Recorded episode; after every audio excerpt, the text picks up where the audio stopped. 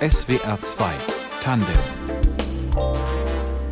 Ich bin Carmen Schmalfeld. Guten Abend. Tiere, Insekten, Pflanzen, schon seit Jahren nimmt deren Vielfalt ab. Der Fachbegriff dafür Biodiversitätsverlust. Manches fällt uns nicht gleich auf, vielleicht fehlt im morgendlichen Vogelgezwitscher eine Stimme.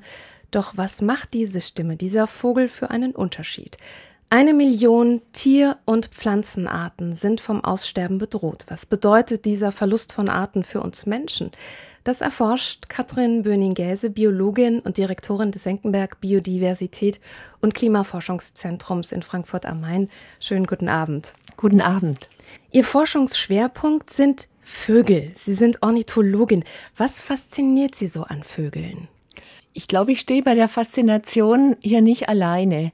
Vögel sind einfach einmal wunderschön mit ihrem bunten Gefieder. Sie können fliegen und sich so schwerelos in die Lüfte erheben. Sie können wunderbar singen. Sie haben unglaublich faszinierende Fähigkeiten. Sie können selbst ganz kleine Arten den Winter überstehen. Jetzt äh, haben wir ja nicht mehr viel Winter hier, aber man kennt es aus den Alpen, dass selbst kleinste Arten wie das Goldhähnchen das schaffen, bei mehreren Metern Schnee mit einem Körpergewicht von fünf Gramm einfach so durch den Winter zu kommen. Oder dann die ganz großen Arten, die Falken, die das schaffen, mit 80 Stundenkilometer sich aus den Lüften auf ihre Beute zu stürzen. Also da gibt's immer was zu hören und zu sehen. Wie wichtig sind Vögel für die Natur, also für unser Ökosystem? Man würde annehmen, dass äh, Arten, die so schön sind und auch relativ selten sind, keine große Rolle für das Ökosystem spielen. Das ist aber überhaupt nicht der Fall. Vögel spielen an vielen Ecken und Enden eine ganz wichtige Rolle. Eine ganz wichtige Rolle ist zum Beispiel die Samenausbreitung. Sie transportieren Früchte und Samen von Bäumen an Orte, wo sie besser wachsen und keimen können. Und damit haben sie einen unglaublich wichtigen Einfluss auf die Regeneration, auf die Erholung von Wäldern. Oder sie bestäuben Blüten oder ganz wichtiger Faktor, sie tragen zur Schädlingsbekämpfung bei. Sie fressen zum Beispiel blattfressende Insekten und spielen damit eine wichtige Rolle bei der biologischen Schädlingsbekämpfung. Aufgewachsen sind Sie auf der Ostalb, geboren in Oberkochen. Inwieweit hat Ihre Heimat Ihr Interesse an der Natur beeinflusst? Ich weiß nicht, ob das jetzt wirklich äh, die besondere Heimat war, aber die Schwäbische Alb ist schon auch ein besonderer Ort. Man findet dort immer noch Kulturlandschaften, die ganz einzigartig sind. Ganz tolle Buchenwälder, die steilen Täler, der Kalkstein, auf dem so viele seltene Pflanzenarten wachsen, vom Silberdistel über Orchideen bis hin zum Wacholder. Und das heißt, man bekommt da schon mit, wie eine alte Kulturlandschaft aussehen kann. Und dann durch mein Studium in Tübingen und durch diese politisch aktiven Zeiten, in denen ich damals studiert habe, das hat natürlich mein Leben geprägt. Waren Sie schon als Kind gern in der Natur? Nicht spezifisch. Das hat sich erst im Lauf der Zeit entwickelt. Natürlich, wenn man mit seinen Eltern im Urlaub war, an der Nordsee oder so, hat man auch die Natur, die Dünenlandschaften zum Beispiel mitgenommen. Aber dass ich mich so richtig aktiv für Natur interessiere, das kam erst während der Schulzeit. Da gab es einen sehr engagierten Lehrer, der dann eine Arbeitsgruppe Höhlenforschung gegründet hat, wo ich dann schon als 14-Jährige mit großer Begeisterung mit dabei war. Und wir haben dann die Höhlen der Schwäbischen Alb erforscht und haben dann bis hin zum Tauchen im Mordloch eben auch durchaus abenteuerliche Dinge getan. Das hat schon geprägt. Mhm. In Tübingen haben Sie dann später Biologie studiert. Ihre Diplomarbeit ging um den Weißstorch in Oberschwaben und dessen Wiederansiedlung. Sie haben da die Nahrungsgewohnheiten der Störche untersucht. Was wollten Sie da erfahren? Ich wollte damals rausbekommen, welchen Einfluss das Umfeld um den Horst von so einem Weißstorch auf das Nahrungssuchverhalten und dann letztlich auf die Energiebilanz hat. Also ganz einfach, wenn es um einen Horst viele Wiesen gibt, dann müssen die Störche nicht sehr weit fliegen, um Regenwürmer und Mäuse zu finden. Und damit haben die einfach auch sehr viel mehr Energie und Futter für ihre Jungen. Und das kann und hat dann auch letztlich Folgen für die Jungenaufzucht. Da kriegen die mehr Jungen hoch. Und das wollte ich in meiner Diplomarbeit rauskriegen. Das heißt, ich war jeden Morgen von Sonnenaufgang bis Sonnenuntergang mit den Störchen draußen, habe geguckt, wann sie morgens wegfliegen, wohin sie fliegen, wie viel Zeit sie dort verbringen, wie viele Mäuse sie dort finden und habe auf die Art und Weise erstens die Störche und dann natürlich die Landschaft damals in Oberschwaben sehr gut kennengelernt. Haben Sie auch einen persönlichen Lieblingsvogel? Oder ist das schwierig? Haben Sie ganz viele Lieblinge? Oder vielleicht, vielleicht, äh, vielleicht grenzen wir es ein bisschen örtlich ein. Haben Sie einen, einen Lieblingsvogel in Europa? Vielleicht. Ich habe natürlich viele Lieblingsvögel hier in Europa, auch ganz konkret. Ich bin ja jetzt hier in Frankfurt, der Bienenfresser. Das ist eigentlich eine tropische Vogelart, die sich im Lauf der Evolution immer weiter nach Norden ausgebreitet hat, eben auch im Mittelmeerraum und jetzt auch hier in Mitteleuropa, auch in Deutschland vorkommt.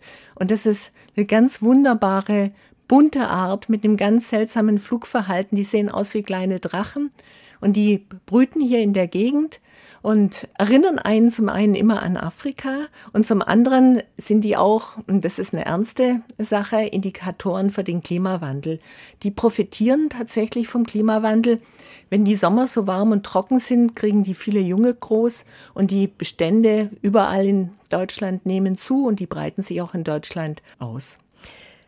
Da sind wir im Prinzip auch schon so ein bisschen beim Thema Biodiversität. Biodiversität wird oft verbunden mit Artensterben. Aber korrigieren Sie mich, das Artensterben ist ja nur ein Teilaspekt. Wenn wir von Verlust von Biodiversität sprechen, was fällt denn da alles drunter? Biodiversität ist ein Kunstbegriff und sehr kompliziert. Was wir darunter verstehen, ist die Vielfalt alles Lebens, die Vielfalt der Arten, aber auch die Vielfalt innerhalb der Arten, zum Beispiel die verschiedenen Apfelsorten, die es gibt, und die Vielfalt der Landschaften. Und in der Forschung untersucht man erstmal, wie dieses Netz des Lebens aus diesen ganzen Arten und Ökosystemen funktioniert. Und ein Aspekt davon ist, dass tatsächlich die ökologische Vielfalt ganz dramatisch abnimmt. Hm. Sie haben jetzt gerade gesagt, einer Ihrer Lieblingsvögel hier in Europa profitiert vom Klimawandel. Kann man den Verlust von Biodiversität eigentlich vom Klimawandel abkoppeln oder die bedingen sich fast gegenseitig, ne? Die hängen eng miteinander zusammen und der Klimawandel ist einer der Faktoren, der zum Verlust der Artenvielfalt beiträgt. Der sehr viel dramatischere Faktor ist aber der Landnutzungswandel. Darunter versteht man, dass wir durch unsere Nutzung des Landes immer mehr zum Verlust von Biodiversität beitragen, vor allen Dingen durch unsere Landwirtschaft.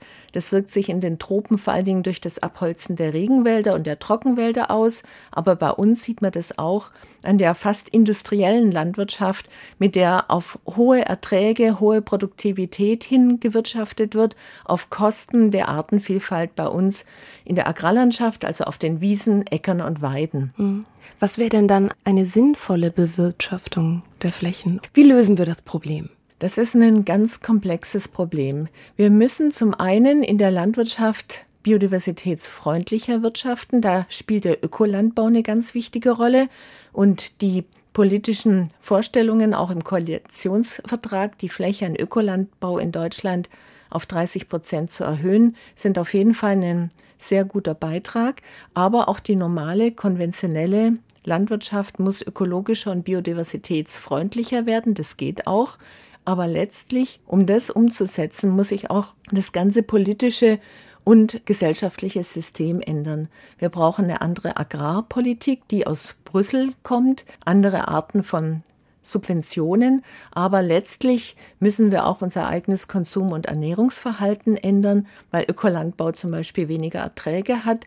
Das funktioniert nur, wenn wir auch unsere Ernährungsgewohnheiten ändern, mehr pflanzenbasiert uns ernähren und unsere Lebensmittelverschwendung reduzieren. Das heißt, es erfordert eigentlich eine sogenannte große sozial-ökologische Transformation, eine ganz fundamentale Veränderung von der ganzen Gesellschaft. Hm. Vielleicht noch mal zurück zum Verlust der Biodiversität. Woran merken wir Menschen das auch vielleicht ganz praktisch, dass das eine besorgniserregende Entwicklung ist? Einmal merken wir das, vor allen Dingen, wenn wir rausgehen auf die Äcker, Wiesen und Weiden, dass es da überhaupt keine Vögel mehr gibt, die ich singen hören würde. Früher Auch in meiner Jugend auf der Schwäbischen Alb war die Feldlerche überall verbreitet. Wenn man da auf den Feldern unterwegs war, stand die immer oben in der Luft und hat gesungen. Und jetzt gibt es sehr, sehr viel weniger Feldlerchen. Die Bestände haben sich in den letzten drei Jahren halbiert. Das Rebhuhn ist um 91 Prozent zurückgegangen, der Kiebitz sogar um 93 Prozent. Also wir haben da eine ganz dramatische Verarmung. Man merkt es auch beim Insektensterben. Man merkt es an den Windschutzscheiben vom Auto, die man nicht mehr sauber machen muss. Und diese Biodiversität spielt eben eine ganz zentrale Rolle auch für die Produktivität der Äcker, für die Bestäubung, für die Bodenbildung, für fruchtbare Böden. Und mit dem Verlust der Biodiversität steigern wir immer mehr das Risiko, dass eben die Äcker dann auch nichts mehr für uns zur Verfügung stellen und dass selbst unsere Ernährungssicherung immer risikoreicher wird. SWR 2 Tandem heute mit Katrin Böning-Gäse, Direktorin des Senckenberg Biodiversität und Klimaforschungszentrums. 2021 sind Sie mit dem Deutschen Umweltpreis ausgezeichnet worden, und zwar für Ihre Forschung zur Bedeutung der biologischen Vielfalt im System Erde-Mensch. Eine der höchst dotierten Auszeichnungen dieser Art in Europa. Sie haben die Methode der Makroökologie in Europa etabliert. Erklären Sie uns bitte mal diesen Begriff. Makroökologie ist sowas wie die Globalisierung der Ökologie. Da geht es darum, ganz viele Daten von verschiedenen Kontinenten, von verschiedenen Arten über lange Zeiträume zusammenzutragen und dann zu schauen, zum Beispiel, was sind die Langzeittrends von Arten. Das ist auch einer der Gründe, warum ich über Vögel arbeite. Da haben wir einfach eine sehr, sehr gute Datenlage. Das heißt, wir fragen, welche Arten gehen zurück, welche Arten nehmen zu und woran liegt es? Oder zweiter Aspekt, wir schauen über die Erde, wo sind die Hotspots der Artenvielfalt, wo kommen ganz besonders viele Arten vor und was muss gemacht werden, damit die Arten dort geschützt werden können. Das heißt, äh, ganz zentrales Thema für Sie ist auch das Sammeln von Daten. Wie kommen Sie denn an diese Daten über die Tiere, über die Pflanzen? Für solche Analysen braucht man so viel Daten, dass man die selbst nicht mal ansatzweise sammeln kann. Das heißt, man trägt Daten, die andere gesammelt haben, zusammen. Und da spielt Bürgerwissenschaften eine ganz zentrale Rolle. Die meisten dieser Daten sind von Nicht-Experten oder sagen wir mal von Experten, aber nicht akademischen Experten Artinnen gesammelt worden. Das heißt, die Langzeittrends von Vogelarten, die wir in Deutschland analysieren, die werden von Bürgerwissenschaftlerinnen, Citizen Scientists gesammelt und zwar seit Jahrzehnten und auch auf einem unglaublich hohen Qualitätsniveau. Und die Karten, die wir nutzen, um zum Beispiel die Hotspots der Artenvielfalt zu analysieren, stammen auch oft von Expertinnen dieser Arten, die eben die Verbreitungsgebiete der Arten sehr gut kennen und wo wir dann als Wissenschaftlerinnen nur noch die großen statistischen Analysen damit verbinden. Was sieht man denn da jetzt an den Mustern? Also Makroökologie ist ja quasi die Betrachtung, wenn ich sie richtig verstehe, des großen Ganzen, wie alles miteinander zusammenhängt ursächlich und wirkungstechnisch. Was sehen Sie da? Wenn wir zum Beispiel die Daten in Mitteleuropa analysieren, hier in Deutschland schauen, welche Arten nehmen zu, welche Arten nehmen ab, sehen wir ganz klar, dass die Arten der Agrarlandschaft, also der schon genannten Äcker, Wiesen und Weiden ganz massiv zurückgehen, während die Arten, die in den Wäldern leben und auch die Arten, die in den Städten leben, relativ stabile Bestände haben. Und das ist natürlich ein riesen Warnsignal dafür, Achtung, irgendwas passiert bei uns in der Agrarlandschaft, da muss man sich drum kümmern, um dieses weitere Artensterben aufzuhalten. Hm.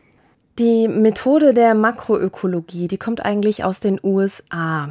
Dort haben Sie Anfang der 90er Jahre Ihre Doktorarbeit geschrieben und haben, kann man das so sagen, bei dem Begründer der Makroökologie, äh, mit dem auch zusammengearbeitet, mit James Brown. Wie bewusst war Ihnen das Thema damals vor 30 Jahren? Also hatten Sie da schon, ich sag mal, eine konkrete Ahnung, dass das das Zukunftsthema sein wird für Sie? Ich glaube, ich hatte die Ahnung in der Tat, weil ähm, wenn man dann eben mal einen Sommer mit den Weißstörchen draußen verbracht hat, wie ich in meiner Diplomarbeit, merkt man, dass all die Daten, die man dann selber sammelt, einfach sehr spezifisch sind. Die gelten für diese Weißstörche, die ich untersucht habe, in der Region in Oberschwaben. Und eigentlich möchte man viel lieber die großen Muster verstehen, die langfristigen Veränderungen, die räumlichen Muster breiten sich Arten aus. Und da war die Makroökologie ein Türöffner. Und das war damals ein total umstrittenes Gebiet. Als ich dann mit dieser neuen Methodik nach Deutschland zurückkam, war das sehr umstritten. Jetzt gemeinsame Analysen letztlich vom Zaunkönig bis zum Steinadler zu machen. Und äh, das hat viele Jahre, fast Jahrzehnte gedauert, bis sich dieses Gebiet in Deutschland auch etabliert hat. Hing das vielleicht auch ein bisschen damit zusammen, dass Sie zufällig eine Frau sind? Ich glaube, das war jetzt eher auch das Problem, dass die Ornithologinnen, mit denen ich damals eng zusammengearbeitet habe, eben ihre Arten wirklich detailliert kannten. Und da jetzt so grundsätzlich unterschiedliche Arten in einen Topf zu werfen und eine große statistische Analyse drüber zu stülpen, das war fremd und hat natürlich auch in gewisser Weise auch berechtigte Zweifel hervorgerufen. Darf man das denn überhaupt? Werden da nicht die ganzen Details rausgemittelt? Und die Antwort ist natürlich, man muss das mit unglaublich viel Hintergrundwissen machen. Man kann jetzt nicht nur die Daten oder die Arten als Zahlen im Computer anschauen, sondern man muss die auch kennen. Und da muss ich sagen, diese Freilandarbeit, die ich jetzt in meiner Diplomarbeit und auch weiterhin gemacht habe, die hilft unglaublich, auch bei diesen makroökologischen Analysen die richtigen Fragen zu stellen und mhm. nicht einfach nur statistische Analysen zu machen. Mhm. Ich habe deswegen gerade gefragt, weil ich dachte mir, Mensch, da kommt dann frisch aus den USA eine, eine gestandene, aber doch junge, dynamische Frau kommt da mit neuen Ideen, mit neuen Ansätzen, dass die dann äh, vom wissenschaftlichen Establishment, sage ich jetzt mal, vielleicht nicht unbedingt mit den offensten Armen äh, begrüßt wurde, das hätte ich mir jetzt zusammengereimt. Also es gab schon ähm, bei manchen von diesen Tagungen sehr lebhafte Debatten, die sich dann auch weit in die Abendstunden gezogen haben. Aber ich muss auch dazu sagen, dass es auch von Anfang an Unterstützer gab, äh, Professorinnen hier in, in Deutschland, die gesagt haben, das ist ein spannendes Thema, ist mir vielleicht ein bisschen fremd, aber die Frau muss unterstützt werden. Und ich habe tatsächlich, wenn man mit so einem Quereinsteiger-Thema in der deutschen Wissenschaft anfängt, kriegt man dann auch keine üblichen budgetierten Stellen, sondern muss sich mit Stipendien durchhangeln. Und ich glaube, ich hatte alle Stipendien der deutschen Forschungsgemeinschaft, die es je gab. Ich hatte eine Reihe von locker sechs, sieben Stipendien, bis ich dann meine erste Professur dann in Mainz hatte. 2001 ist das genau. gewesen. Hm. Gibt es Gebiete auf der Welt, makroökologie technisch betrachtet, in denen die Entwicklung besonders dramatisch ist? Wir sehen tatsächlich in den Tropen ganz besonders dramatische Rückgänge der Artenvielfalt. Da, wo wir die besonders artenreichen Regenwälder und auch Trockenwälder haben, die großen Savannen, da breitet sich eben derzeit Landwirtschaft ganz massiv aus und frisst sich eben in die Wälder rein. Und da verlieren wir dann eben auch ganz besondere Arten, die nur dort vorkommen. Viele von den Arten, die wir hier in Deutschland haben, sind weit verbreitet, äh, sozusagen von der Westküste Europas weit in den Osten rein. Aber wenn man in den Tropen unterwegs ist, gibt es manchmal Arten, die kommen nur auf einem einzelnen Bergmassiv vor oder jetzt auf den Inseln, auf einer einzelnen Insel. Das heißt, wenn wir da Bestände haben von vielleicht 500 Individuen, die sind unglaublich vom Aussterben gefährdet. Wenn da dann noch Landnutzung zuschlägt, wenn man da dann Regenwälder verliert, kann es sein, dass eine Art innerhalb weniger Jahrzehnte ausgestorben ist. Im Dezember war die UN-Biodiversitätskonferenz oder Weltnaturkonferenz in Montreal. Ziel, globalen Rahmen und Ziele für biologische Vielfalt nach 2020 festlegen. Sie haben von Deutschland aus virtuell daran teilgenommen. Auf dieser Konferenz wurde vieles vereinbart. Beispielsweise auch mindestens 30 Prozent der weltweiten Land- und Meeresflächen sollen bis 2030 unter Schutz gestellt werden. Manche sagen, das ist ein historisches Abkommen. Wie bewerten Sie das? Im Grunde ist das Abkommen sehr gut. Also dieses 30 mal 30 Ziel, also wirklich bis zum Jahr 2030 30 Prozent der Landes- und Meeresfläche unter Schutz zu stellen, das war noch während der Tagung, während des Gipfels umstritten und dass das dann letztlich im Abschlussdokument gelandet ist. Man muss bedenken, das sind 196 Nationen am Verhandeln, da sitzen Russen und Ukrainer gemeinsam am Verhandlungstisch, dass da dann solche weitreichenden Ziele vereinbart werden, ist schon toll. Im Detail gibt's dann natürlich Probleme, aber zumindest diese Zahlen und ein paar weitere Eckpunkte, solche Pflöcke sind jetzt eingeschlagen und an den Zahlen muss sich Deutschland, müssen sich all die 196 Nationen in Zukunft messen und mit öffentlichem Druck kann da jetzt in den nächsten zehn Jahren viel bewegt werden. Wenn wir uns jetzt die Weltkarte vor Augen halten, welche Landflächen, sagen Sie, wäre am sinnvollsten jetzt schnell zu schützen, damit es Tieren und Pflanzen wirklich etwas bringt, dass es einen positiven Effekt hat? Da kann ich tatsächlich jetzt auf meine makroökologischen Untersuchungen zurückgreifen. Wir wissen, wo die großen Hotspots der Artenvielfalt sind und die liegen ganz klar in den Tropen, vor allen Dingen in tropischen Bergregionen und tropischen Inselökosystemen, vor allen Dingen in den Anden, aber auch in den atlantischen Wäldern im Osten von Südamerika, Brasilien zum Beispiel oder im Osten von Afrika, in der großen Grabenbruchzone oder auch am Südabhang des Himalaya, Südostasien, Ozeanien. Mhm. Also ich habe zum einen riesige Flächen in Afrika, die ich schütze. Oder dann, ich sage jetzt mal ein bisschen salopp, ein paar Meter hier bei uns. Hat das ähnlich große Effekte? Letztlich, wenn es um den Artenschutz geht, da sind vor allen Dingen die tropischen Länder gefordert, weil viele von den Arten, die wir in Deutschland haben, einfach weit verbreitet sind. Und da gibt es wenige Arten, für die wir sowas wie eine globale Verantwortung haben. Dazu gehört zum Beispiel der Rotmelan, von dem über 50 Prozent des Weltbestandes in Deutschland leben. Und nicht umsonst ist es so eine Art, die als Flaggschiffart in Deutschland geschützt werden muss. Aber auch wir in Deutschland haben Lebensräume, die es sonst nirgendwo gibt. Und da gehört zum Beispiel das Wattenmeer dazu. Und im Nationalpark oder in den drei Nationalparks Wattenmeer, die wir haben, sind 70 Prozent der Meeresflächen geschützt.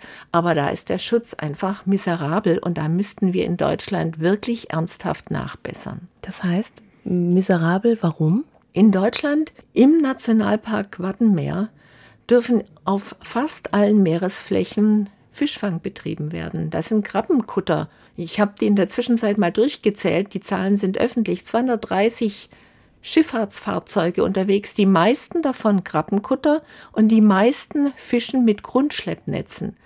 Manche Umweltorganisationen Sie sagen, sehen mich hier gerade kritisch äh, die Augenbrauen zusammenziehen. Naturschutzgebiet auf der einen Seite und dann lasse ich da Krabbenfischerei zu natürlich muss man Naturschutz mit den Menschen machen, aber die Kompromisse, die hier in Deutschland in Naturschutzgebieten und selbst in Nationalparks und das Wattenmeer ist Welterbe, das ist Welterbe der Menschheit. Da werden Kompromisse gemacht, die nicht akzeptabel sind. Was sagen Sie, wo könnte man da relativ schnell und unkompliziert vielleicht Allianzen gewinnen oder Schritte gehen, die für alle Interessensgemeinschaften sinnvoll wären? Es ist klar, Naturschutz, wie ich schon gesagt habe, muss mit den Menschen passieren. Und die Fischer in der Nordsee und auch in der Ostsee, die müssen mit eingebunden sein. Aber man kann sich durchaus vorstellen, dass größere Anteile des Nationalparks eben als Nicht-Fischereizonen ausgewiesen werden und dass man sich dann auch an die Ziele, die eigentlich auf europäischer Ebene vereinbart sind, auch wirklich hält. Auf europäischer Ebene ist dieses 30 mal 30 Ziel schon länger vereinbart. Und da ist zusätzlich vereinbart, dass 30 Prozent dieser Flächen, also insgesamt 10 Prozent der Landes- und Meeresflächen unter strengem Schutz stehen, also als Wildnisgebiete geschützt werden. Und da sind wir in Deutschland noch meilenweit davon entfernt. Wir sind bei 0,6 Prozent Wildnis in Deutschland. Da müsste unglaublich viel passieren. Und da müsste man anfangen in den großen Nationalparks und in den Naturschutzgebieten selbst. Es ist äh, argumentativ, glaube ich, dann noch einfach schwierig. Ne? Wenn man von Ländern wie beispielsweise Brasilien äh, verlangt, lasst mal bitte euren Regenwald stehen, weil ist auch wichtig, ist die grüne Lunge auch für uns hier in Deutschland. Und wir dann aber auch selber unsere eigenen Maßstäbe gar nicht erfüllen. Das ist moralisch äh, ganz schwierige Position. Da könnten wir uns eigentlich nur dafür schämen. Huh, drastische Worte. Jetzt sagen Sie von sich selber, ja, Sie sind Optimistin. Also versuche ich das Ruder kurz noch mal rumzureißen. Wenn dann Gebiete unter Schutz stehen, ist das automatisch so, dass die Natur sich erholt, dass sich wieder mehr Arten ansiedeln? Das ist das Positive am Naturschutz und das ist auch einer der Gründe, warum ich optimistisch bin. Wenn man die Natur Natur sein lässt, dann erholt die sich ganz wunderbar. Wenn ich jetzt großflächiger als ich es jetzt habe, Ökolandbau habe. Oder wenn die Nordsee eben in weiten Bereichen nicht befischt wird, dann werden sich diese Bestände auch wieder erholen. Dann kann eine Feldlerche wieder zurückkommen. Dann können diese ganzen Bodenlebensgemeinschaften, die wir in der Nordsee haben, sich wieder erholen. Das ist anders als beim Klimawandel, wo ich nur im Zweifelsfall mit unglaublich aufwendigen Maßnahmen dagegen arbeiten muss. Natur Natur sein lassen hilft schon oft. Entsetzlich, dass die Natur uns nicht braucht, aber wir die Natur. Das ist was, was uns nicht wirklich bewusst sind, äh, wo wir jetzt auch in Frankfurt zwischen den großen Türmen der Hochhäuser leben, wo wir unser Essen einfach aus dem Supermarkt bekommen. All das hängt von der funktionierenden Biodiversität ab. Diese Abhängigkeit ist was, was erst ganz langsam in die Öffentlichkeit, ins öffentliche Bewusstsein kommt. Und das merke ich jetzt im Rückblick auf die 30, 35 äh, Jahre wissenschaftliche Forschung durchaus, dass sich da die öffentliche Wahrnehmung ändert. Und das ist ein anderer Grund für meinen Optimismus. SWR 2 Tandem mit Professor Dr. Katrin Böning-Gäse, Direktorin des Senckenberg Biodiversität und Klimaforschungszentrums. In einem Text zu ihrer Person stand, Sie sagen über sich, Sie sind Optimistin. Hatten wir auch gerade schon kurz das Thema. Das fand ich bemerkenswert, weil ich sag mal so, die Themen unserer Zeit sind zahlreich, sind schwerwiegend, das sind harte Zeiten für Optimisten. Wieso sind sie trotzdem noch so optimistisch? Wie ich schon gesagt habe, einmal kann sich die Biodiversität sehr gut erholen, wenn man sie in Ruhe lässt. Also Renaturierung ist wirklich ein Feld, das jetzt auch zunehmend an Bedeutung gewinnt. Wenn ich das auf der Schwäbischen Alb sehe, da werden gerade Bäche renaturiert, da kommt die Biodiversität zurück. Das ist einfach fantastisch. Da kann man viel erreichen. Und dann sehe ich schon über die Jahre einen Stimmungsumschwung, dass das Thema immer mehr wahrgenommen wird, immer mehr an Bedeutung gewinnt. Und diese Wahrnehmung der Öffentlichkeit, auch der Druck der Öffentlichkeit auf die Politik, auf die Wirtschaft, das ist ein ganz wichtiger Faktor und ich sehe an allen Ecken und Enden Veränderungen, vor allen Dingen auch bei den Unternehmen und Finanzinstitutionen. Mhm. Die nehmen das Thema immer ernster. Die wollen sich dann nicht nur mit dem Klimawandel beschäftigen, sondern schauen, welche anderen Krisen äh, muss ich gleichzeitig äh, in Angriff nehmen. Das heißt, ich sehe die Ansätze von einer Veränderung, und zwar von einer breiten gesellschaftlichen Veränderung, und das gibt durchaus Grund für Optimismus. Dann brechen wir es vielleicht noch ein kleines Stück weiter runter. Wenn ich jetzt einen biodiversitätszuträglichen Lebensstil haben möchte, wie verhalte ich mich dann? Was konsumiere ich? Was konsumiere ich nicht? Wichtig ist tatsächlich, dass man den Druck vom Land runternimmt und sich pflanzenbasierter ernährt, also mehr vegetarische oder vegane Ernährung. Allerdings wenn ich schaue, welche Lebensräume wir bei uns in Deutschland am stärksten verlieren, sind es artenreiche, blütenreiche Wiesen und Weiden. Und die Lebensräume gibt's nur, wenn da Weidetiere stehen. Und die gibt's nur, wenn die landwirtschaftlichen Betriebe die verkaufen können, wenn es einen Markt für diese Tiere gibt. Also im Sinn der Biodiversität ist es durchaus gut, Fleisch zu essen, aber eben selten, als Besonderes, als Sonntagsbraten und da Weidetiere, Weiderinder, Weideschafe aus der Region, aus den Mittelgebirgen. Dann zoomen wir wieder ein bisschen weiter raus und gehen Richtung Politik. Welche Politik würden Sie sich wünschen? Was braucht's für mutige Entscheidungen? Wichtig wäre, dass das Thema Biodiversität in alle politischen Ressorts rein muss. Das ist nicht nur eine Frage des Umweltministeriums, das geht auch das Landwirtschaftsministerium was an, das Entwicklungsministerium, aber auch Wirtschaft und Finanzen. Das ist ein Thema, ein Menschheitsthema. Hier geht es um unsere Existenzgrundlage. Entsprechend muss man in allen Ressorts schauen, welche Maßnahmen durchgeführt werden und welche dann eben biodiversitätsförderlich sind und welche zur weiteren Vernichtung von Biodiversität beitragen. Wie optimistisch in Bezug auf Rettung der Arten, der Biodiversität sind Sie denn noch? Es ist in der Tat so, eine Million Arten sind vom Aussterben bedroht, aber die Arten sind noch nicht ausgestorben. Und wir haben uns schon mal Ziele gegeben bei dem letzten ganz großen Weltnaturgipfel, die Aichi-Ziele. und in der Zwischenzeit Bilanz aufgenommen, was dabei rausgekommen ist. Und die Bilanz sieht nicht gut aus. Keines der Ziele ist vollständig erreicht. Aber bei dem Punkt wurde auch festgehalten, was erreicht wurde. Zum Beispiel wurden in der Tat das Ziel, 17 Prozent der Landfläche unter Schutz zu stellen, erreicht. Und bei den Meeren war das Ziel damals 10 Prozent, da haben wir immerhin 8 Prozent erreicht. Und nachweislich wurden auch zwischen 28 und 48 Arten vom Aussterben gerettet. Da sind die Bestände wieder nach oben gegangen. Das heißt, wir wissen, dass Naturschutzmaßnahmen wirken und wenn wir die jetzt wirklich auf großer Fläche ausrollen, dann kriegen wir die Biodiversität auch wieder gerettet. Was treibt Sie an? Also was ist das, wo Sie sagen, das motiviert mich trotz aller Widrigkeiten, trotz der Tatsache, dass Biodiversität vornehmlich als Umweltschutzthema gesehen wird und eben noch nicht angekommen ist, auch im Finanzministerium oder im Entwicklungsministerium. Was sorgt dafür, dass Sie trotz alledem Ihr Thema so energetisch, wie Sie es tun, vorantreiben? Ein wichtiger Aspekt ist, dass ganz klar die Arbeit, die ich leiste, die viele von meinen Kolleginnen leisten, nicht für uns ist, sondern für die nächste Generation und für die nächsten Generationen. Die Veränderungen, die wir jetzt erlebt haben, die begannen im Wesentlichen in den 50er Jahren, 1950, die große Beschleunigung. Das heißt, diese dramatischen Veränderungen sind gar nicht alt. Wir reden hier von 70 Jahren der Generation unserer Eltern und Großeltern.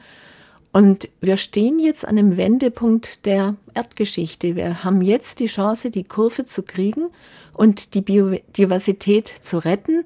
Und wenn wir schauen, was, was sollen denn die nächsten unsere Kinder und Enkelkinder erleben, die müssen die Arten auch noch, die haben ein Recht darauf, diese Artenvielfalt zu behalten. Das heißt, wir müssen einfach etwas tun, aber ich sehe auch, dass die nächste Generation sich dafür engagiert und auf die Straße geht, eher für den Klimaschutz als für den Artenschutz, aber das ist auch schon mal was.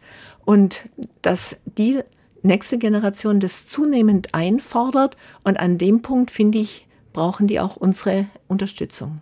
Haben Sie diese Diskussion auch mit Ihren beiden Söhnen?